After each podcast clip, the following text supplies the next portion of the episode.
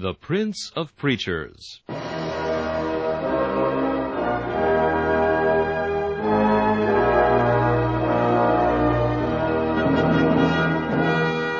Charles Haddon Spurgeon has been called England's greatest contribution to the spread of the gospel in the 19th century.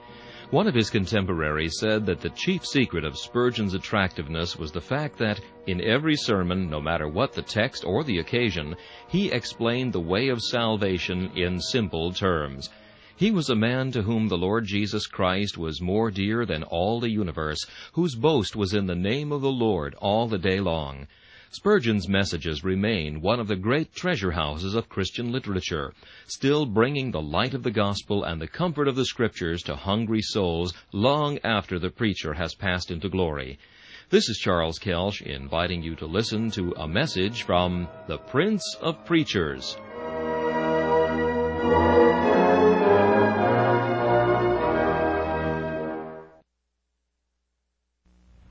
C. H. Spurgeon preached this message on November 22, 1855, at the New Park Street Chapel.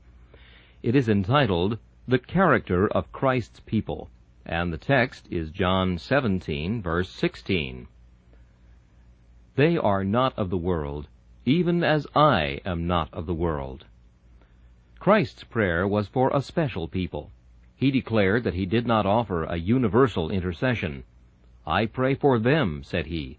I pray not for the world, but for them which thou hast given me, for they are thine. In reading this beautiful prayer, one question arises to our minds. Who are the people that are described as them, or they? Who are these favored individuals who share a Savior's prayers, are recognized by a Savior's love, have their names written on the stones of his precious breastplate, and have their characters and their circumstances mentioned by the lips of the high priest before the throne on high? The answer to that question is supplied by the words of our text. The people for whom Christ prays are an unearthly people. They are a people somewhat above the world, distinguished altogether from it. They are not of the world, even as I am not of the world. I shall treat my text first of all doctrinally, second, experimentally, and thirdly, practically. First, we shall take our text and look at it doctrinally. The doctrine of it is that God's people are a people who are not of the world, even as Christ was not of the world. It is not so much that they are not of the world, as that they are not of the world even as Christ was not of the world. This is an important distinction, for ere there are to be found certain people who are not of the world, and yet they are not Christians. Amongst these I would mention sentimentalists, people who are always crying and groaning in an affected, sentimental way.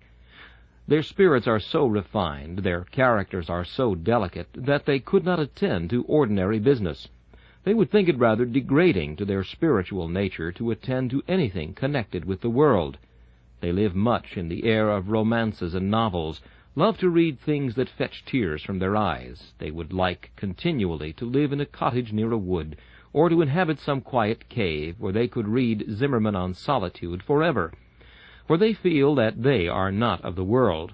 The fact is, there is something too flimsy about them to stand the wear and tear of this wicked world. They are so preeminently good that they cannot bear to do as we poor human creatures do, I have heard of one young lady who thought herself so spiritually minded that she could not work. A very wise minister said to her, That is quite correct.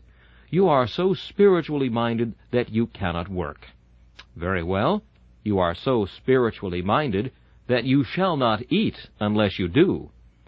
That brought her back from her great spiritual mindedness. There is a stupid sentimentalism that certain persons nurse themselves into. They read a parcel of books that intoxicate their brains, and then fancy that they have a lofty destiny. These people are not of the world, truly. But the world does not want them, and the world would not miss them much if they were clean gone forever. There is such a thing as being not of the world from a high order of sentimentalism, and yet not being a Christian after all. For it is not so much being not of the world as being not of the world even as Christ was not of the world. There are others, too, like your monks and those other mad individuals of the Catholic Church who are not of the world. They are so awfully good that they could not live with us sinful creatures at all. They must be distinguished from us altogether. They must not wear, of course, a boot that would at all approach to a worldly shoe, but they must have a sole of leather strapped on with two or three thongs, like the far-famed Father Ignatius. They could not be expected to wear worldly coats and waistcoats, but they must have peculiar garb, cut in certain fashions, like the Passionists. They must wear particular dresses, particular garments, particular habits, and we know that some men are not of the world by the peculiar mouthing they give to all their words, the sort of sweet, savory, buttery flavor they give to the English language, because they think themselves so eminently sanctified that they fancy it would be wrong to indulge in anything in which ordinary mortals indulge. Such persons are, however, reminded that their being not of the world has nothing to do with it. It is not being not of the world, so much as being not of the world even as Christ was not of the world. This is the distinguishing mark being different from the world in those respects in which Christ was different, not making ourselves singular in unimportant points, as those poor creatures do, but being different from the world in those respects in which the Son of God and the Son of Man, Jesus Christ, our glorious exemplar, was distinguished from the rest of mankind. And I think this will burst out in great clearness and beauty to us, if we consider that Christ was not of the world in nature, that he was not of the world again in office, and above all, that he was not of the world in his character. First, Christ was not of the world in nature. What was there about Christ that was worldly? In one point of view his nature was divine, and as divine it was perfect, pure, unsullied, spotless. He could not descend to things of earthliness and sin. In another sense he was human, and his human nature, which was born of the Virgin Mary, was begotten of the Holy Ghost, and therefore was so pure that in it rested nothing that was worldly. He was not like ordinary men. We are all born with worldliness in our hearts. Solomon well says, Foolishness is bound up in the heart of a child. It is not only there, but it is bound up in it. It is tied up in his heart, and is difficult to remove. And so with each of us. When we were children, earthliness and carnality were bound up in our nature. But Christ was not so. His nature was not a worldly one. It was essentially different from that of everyone else, although he sat down and talked with them. Mark the difference. He stood side by side with a Pharisee, but everyone could see that he was not of the Pharisee's world. He sat by a Samaritan woman, and though he conversed with her very freely, who is it that fails to see that he was not of that Samaritan woman's world, not a sinner like her? He mingled with the publicans, nay, he sat down at the publicans' feast, and he ate with publicans and sinners. But you could see by the holy actions and the peculiar gestures he there carried with him that he was not of the publicans' world, though he mixed with them. There was something so different in his nature that you could not have found an individual in all the world whom you could have set beside him and said, There, he is of that man's world. Nay, not even John, though he leaned on his bosom and partook very much of his Lord's Spirit, was exactly of that world to which Jesus belonged. For even he once in his Boanergian spirit said words to this effect, Let us call down fire from heaven on the heads of those who oppose thee, a thing that Christ could not endure for a moment, and thereby proved that he was something even beyond John's world. Well, beloved, in some sense, the Christian man is not of the world, even in his nature. I do not mean in his corrupt and fallen nature, but in his new nature. There is something in a Christian that is utterly and entirely distinct from that of anybody else. Many persons think that the difference between a Christian and a worldling consists in this. One goes to chapel twice on a Sabbath day, another does not go but once, or perhaps not at all. One of them takes the sacrament, the other does not. One pays attention to holy things, the other pays very little attention to them. But ah, beloved, that does not make a Christian. The distinction between a Christian and a worldling is not merely external, but internal. The difference is one of nature, not of act. A Christian is as essentially different from a worldling as a dove is from a raven, or a lamb from a lion. He is not of the world even in his nature. You could not make him a worldling. You might do what you liked. You might cause him to fall into some temporary sin, but you could not make him a worldling. You might cause him to backslide, but you could not make him a sinner as he used to be. He is not of the world by his nature. He is a twice-born man. In his veins run the blood of the royal family of the universe. He is a nobleman. He is a heaven-born child. His freedom is not merely a bought one, but he hath his liberty by his new-born nature. He is begotten again unto a lively hope, he is not of the world by his nature. He is essentially and entirely different from the world.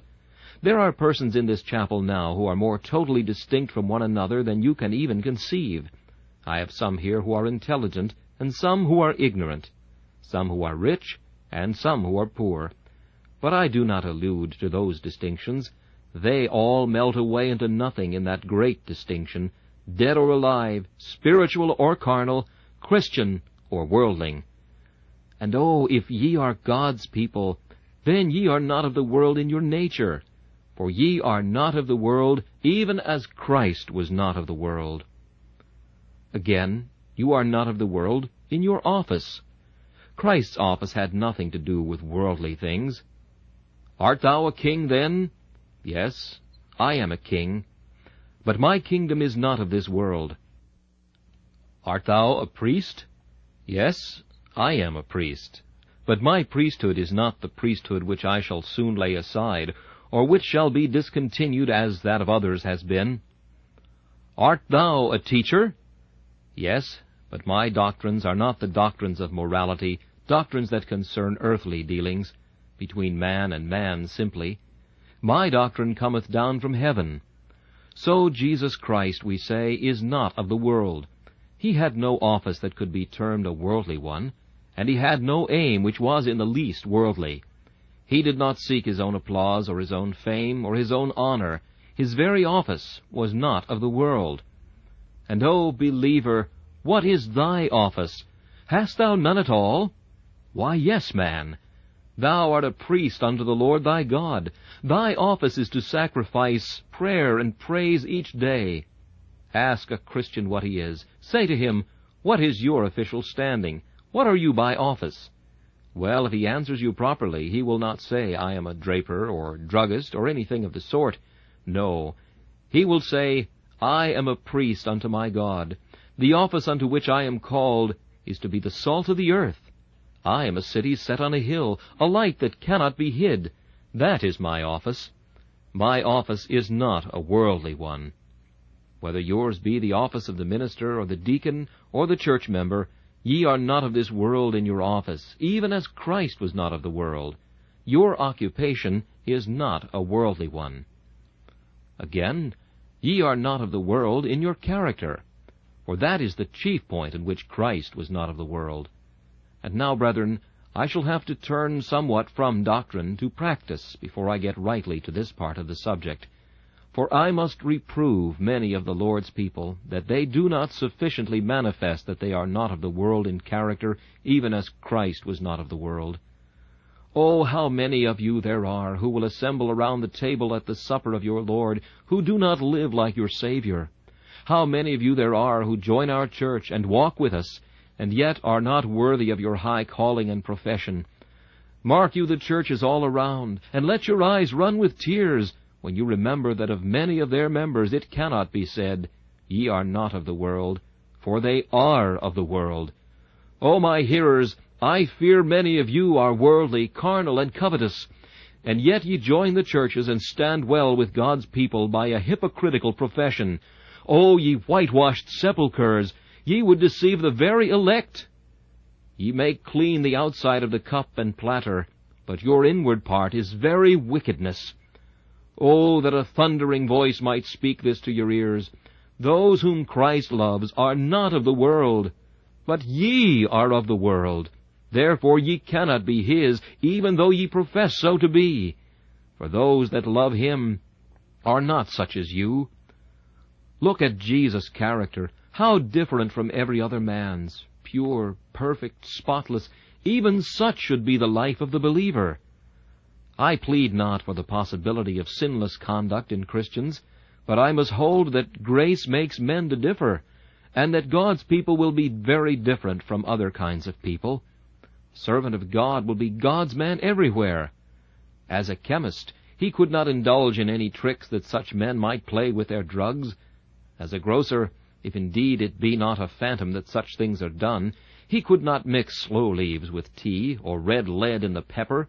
If he practiced any other kind of business, he could not for a moment condescend to the petty little shifts called methods of business.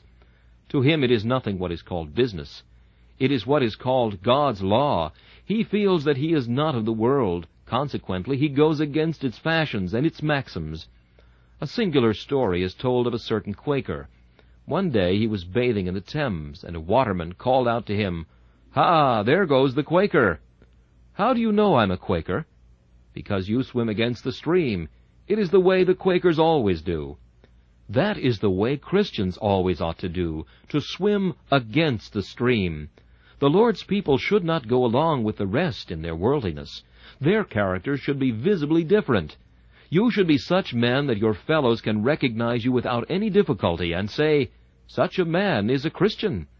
Ah, beloved, it would puzzle the angel Gabriel himself to tell whether some of you are Christians or not if he were sent down to the world to pick out the righteous from the wicked. None but God could do it, for in these days of worldly religion they are so much alike. It was an ill day for the world when the sons of God and the daughters of men were mingled together. And it is an ill day now when Christians and worldlings are so mixed that you cannot tell the difference between them. God save us from a day of fire that may devour us in consequence. But, oh, beloved, the Christian will be always different from the world. This is a great doctrine, and it will be found as true in ages to come as in the centuries which are past. Looking back into history, we read this lesson. They are not of the world, even as I am not of the world. We see them driven to the catacombs of Rome. We see them hunted about like partridges. And wherever in history you find God's servants, you can recognize them by their distinct, unvarying character. They were not of the world, but were a people scarred and peeled, a people entirely distinct from the nations. And if in this age there are no different people, if there are none to be found who differ from other people, there are no Christians. For Christians will always be different from the world. They are not of the world, even as Christ is not of the world. This is the doctrine. But now for treating the text experimentally.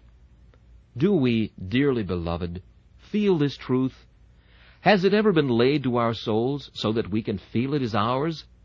They are not of the world, even as I am not of the world. Have we ever felt that we are not of the world?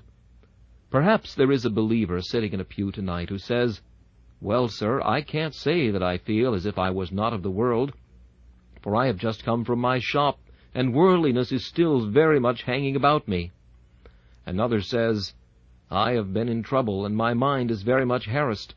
I cannot feel that I am different from the world. I am afraid that I am of the world. But, beloved, we must not judge ourselves rashly, because just at this moment we discern not the spot of God's children. Let me tell you, there are always certain testing moments when you can tell what kind of stuff a man is made of. Two men are walking. Part of the way their road lies side by side. How do you tell which man is going to the right and which to the left? Why, when they come to the turning point. Now tonight is not a turning point, for you are sitting with worldly people here, but at other times we may distinguish. Let me tell you one or two turning points when every Christian will feel that he is not of the world.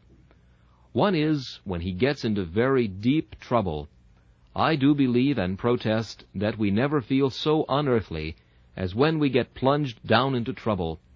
Ah, when some creature comfort hath been swept away, when some precious blessing hath withered in our sight, like the fair lily snapped at the stalk, when some mercy has been withered like Jonah's gourd in the night, then it is that the Christian feels, I am not of the world.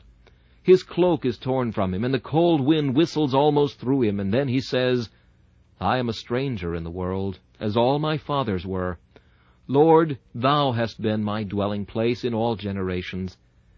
You have had at times deep sorrows. Thank God for them. They are testing moments. When the furnace is hot, it is then that the gold is tried best. Have you felt at such a time that you were not of the world? Or have you rather sat down and said, Oh, I do not deserve this trouble. Did you break under it? Did you bow down before it and let it crush you while you cursed your Maker? Or did your spirit, even under its load, still lift itself unto him, like a man all dislocated on the battlefield, whose limbs are cut away, but who still lifts himself up as best he can, and looks over the field to see if there be a friend approaching? Did you do so? Or did you lie down in desperation and despair? If you did that, methinks you are no Christian. But if there was a rising up, it was a testing moment, and it proved that you were not of the world, because you could master affliction, because you could tread it under foot and say, When all created streams are dry, His goodness is the same. With this I well am satisfied, and glory in His name. But another testing moment is prosperity. Oh, there have been some of God's people who have been more tried by prosperity than by adversity. Of the two trials, the trial of adversity is less severe to the spiritual man than that of prosperity. As a fining pot for silver, so is a man to his praise. It is a terrible thing to be prosperous. You would need to pray to God not only to help you in your troubles, but to help you in your blessings. Mr. Whitefield once had a petition to put up for a young man who had... Stop. You will think it was for a young man who had lost his father or his property.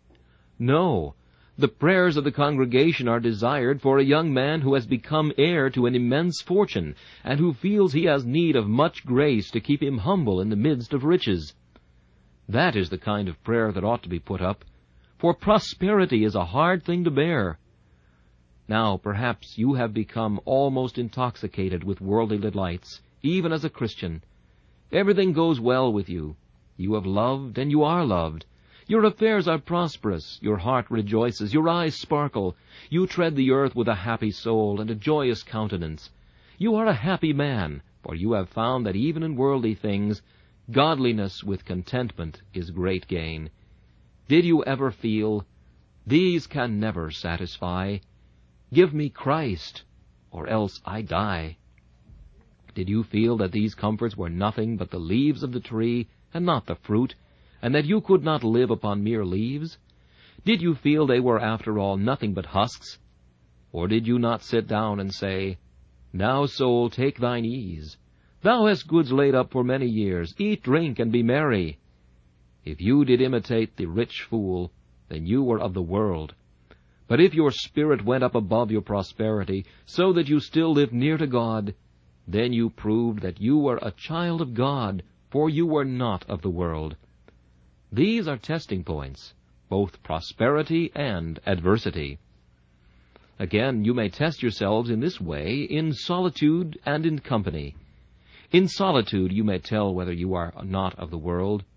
I sit me down, throw the window up, look out on the stars, and think of them as the eyes of God looking down upon me. And oh, does it not seem glorious at times to consider the heavens when we can say, Ah, beyond those stars is my house not made with hands.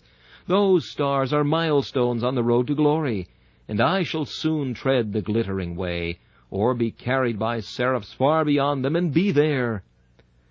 Have you felt in solitude that you are not of the world? And so again in company. Ah, beloved, believe me, company is one of the best tests for a Christian.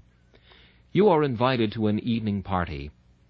Sundry amusements are provided which are not considered exactly sinful, but which certainly cannot come under the name of pious amusements. You sit there with the rest. There is a deal of idle chat going on. You would be thought puritanical to protest against it. Have you not come away, and notwithstanding all has been very pleasant, and friends have been very agreeable, have you not been inclined to say, Ah, that does not do for me. I would rather be in a prayer meeting. I would rather be in an old broken-down cow lodge with six old women, so long as I could be with the people of God. than in fine rooms with all the dainties and delicacies that could be provided without the company of Jesus. By God's grace, I will seek to shun all these places as much as possible. That is a good test. You will prove in this way that you are not of the world. And you may do so in a great many other ways which I have no time to mention. Have you felt this experimentally, so that you can say, I know I am not of the world. I feel it. I experience it. Don't talk of doctrine. Give me doctrine ground into experience. Doctrine is good, but experience is better. Experimental doctrine is the true doctrine which comforts and which edifies. And now lastly, we must briefly apply this in practice. They are not of the world, even as I am not of the world. And first allow me, man or woman, to apply this to thee. Thou who art of the world, whose maxims, whose habits, whose behavior, whose feelings, whose everything is worldly and carnal, list thee to this. Perhaps thou makest some profession of religion. Hear me then. Thy boasting of religion is empty as a phantom, and shall pass away when the sun rises, as the ghosts sleep in their grave at the crowing of the cock. Thou hast some pleasure in that professioned religion of thine wherewith thou art arrayed, and which thou carriest about thee as a cloak, and usest as a stalking horse to thy business, and a net to catch the honour in the world, and yet thou art worldly like other men. Then I tell thee, if there be no distinction between thyself and the worldly, the doom of the worldly shall be thy doom. If thou wert marked and watched, thy next door tradesman would act as thou dost, and thou actest as he does. There is no distinction between thee and the world. Hear me then. It is God's solemn truth. Thou art none of his. If thou art like the rest of the world, thou art of the world. Thou art a goat, and with goats thou shalt be cursed, for the sheep can always be distinguished from the goats by their appearance. O ye worldly men of the world, ye carnal professors, ye who crowd our churches and fill our places of worship, this is God's truth. Let me say it solemnly. If I should say it as I ought, it would be weeping tears of blood. Ye are, with all your profession, in the gall of bitterness. With all your boastings ye are in the bonds of iniquity. For ye act as others, and ye shall come where others come, and it shall be done with you as with more notorious heirs of hell. There is an old story which was once told of a dissenting minister.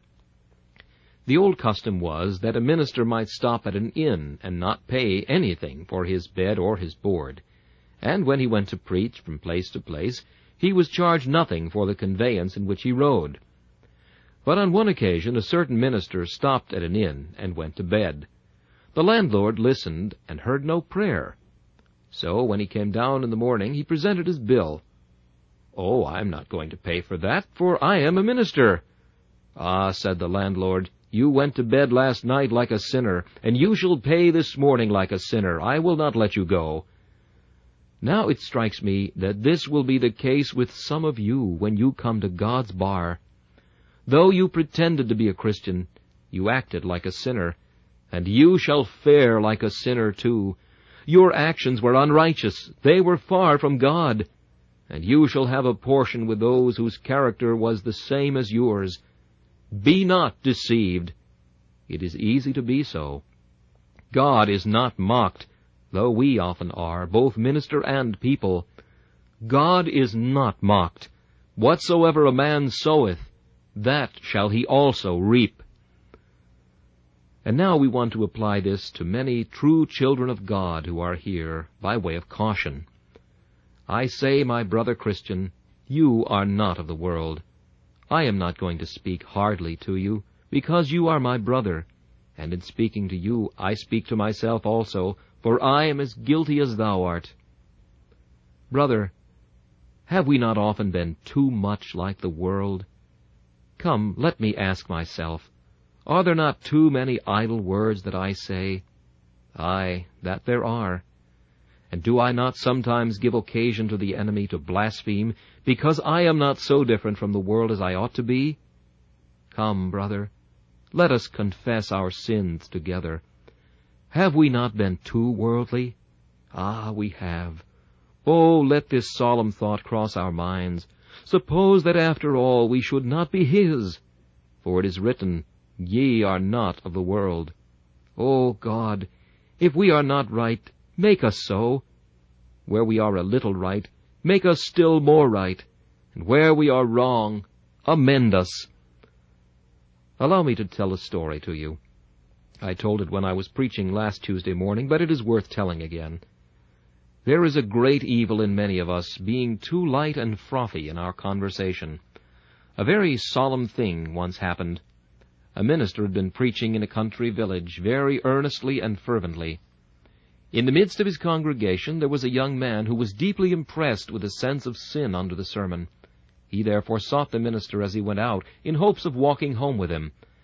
They walked till they came to a friend's house. On the road the minister had talked about anything except the subject on which he had preached, though he had preached very earnestly, and even with tears in his eyes. The young man thought within himself, Oh, I wish I could unburden my heart and speak to him, but I cannot. He does not say anything now about what he spoke of in the pulpit. When they were at supper that evening, the conversation was very far from what it should be, and the minister indulged in all kinds of jokes and light sayings. The young man had gone into the house with eyes filled with tears, feeling like a sinner should feel. But as soon as he got outside, after the conversation, he stamped his foot and said, It is a lie from beginning to end. That man has preached like an angel, and now he has talked like a devil. Some years after, the young man was taken ill, and sent for this same minister. The minister did not know him. Do you remember preaching at such and such a village? asked the young man. I do. Your text was very deeply laid to my heart. Thank God for that, said the minister. Do not be so quick about thanking God, said the young man. Do you know what you talked of that evening afterwards when I went to supper with you? Sir, I shall be damned, and I will charge you before God's throne with being the author of my damnation. On that night I did feel my sin, but you were the means of scattering all my impressions. That is a solemn thought, brother, and teaches us how we should curb our tongues, especially those who are so light-hearted after solemn services and earnest preachings, that we should not betray levity. Oh, let us take heed that we are not of the world, even as Christ was not of the world. And, Christian, lastly, by way of practice, let me comfort thee with this. Thou art not of the world, for thy home is in heaven. Be content to be here a little, for thou art not of the world, and thou shalt go up to thine own bright inheritance by and by. A man in travelling goes into an inn. It is rather uncomfortable. Well, says he, I shall not have to stay here many nights. I have only to sleep here tonight. I shall be at home in the morning, so that I don't care much about one night's lodging being a little uncomfortable. So, Christian, this world is never a very comfortable one. But recollect, you are not of the world. This world is like an inn. You are only lodging here a little while. Put up with a little inconvenience, because you are not of the world, even as Christ is not of the world. By and by, up yonder, you shall be gathered into your Father's house, and there you will find that there is a new heaven and a new earth provided for those who are not of the world. This message, the character of Christ's people, was preached by Charles Haddon Spurgeon on November 22, 1855. This is Charles Kelsch inviting you to join me again for another message from the Prince of Preachers.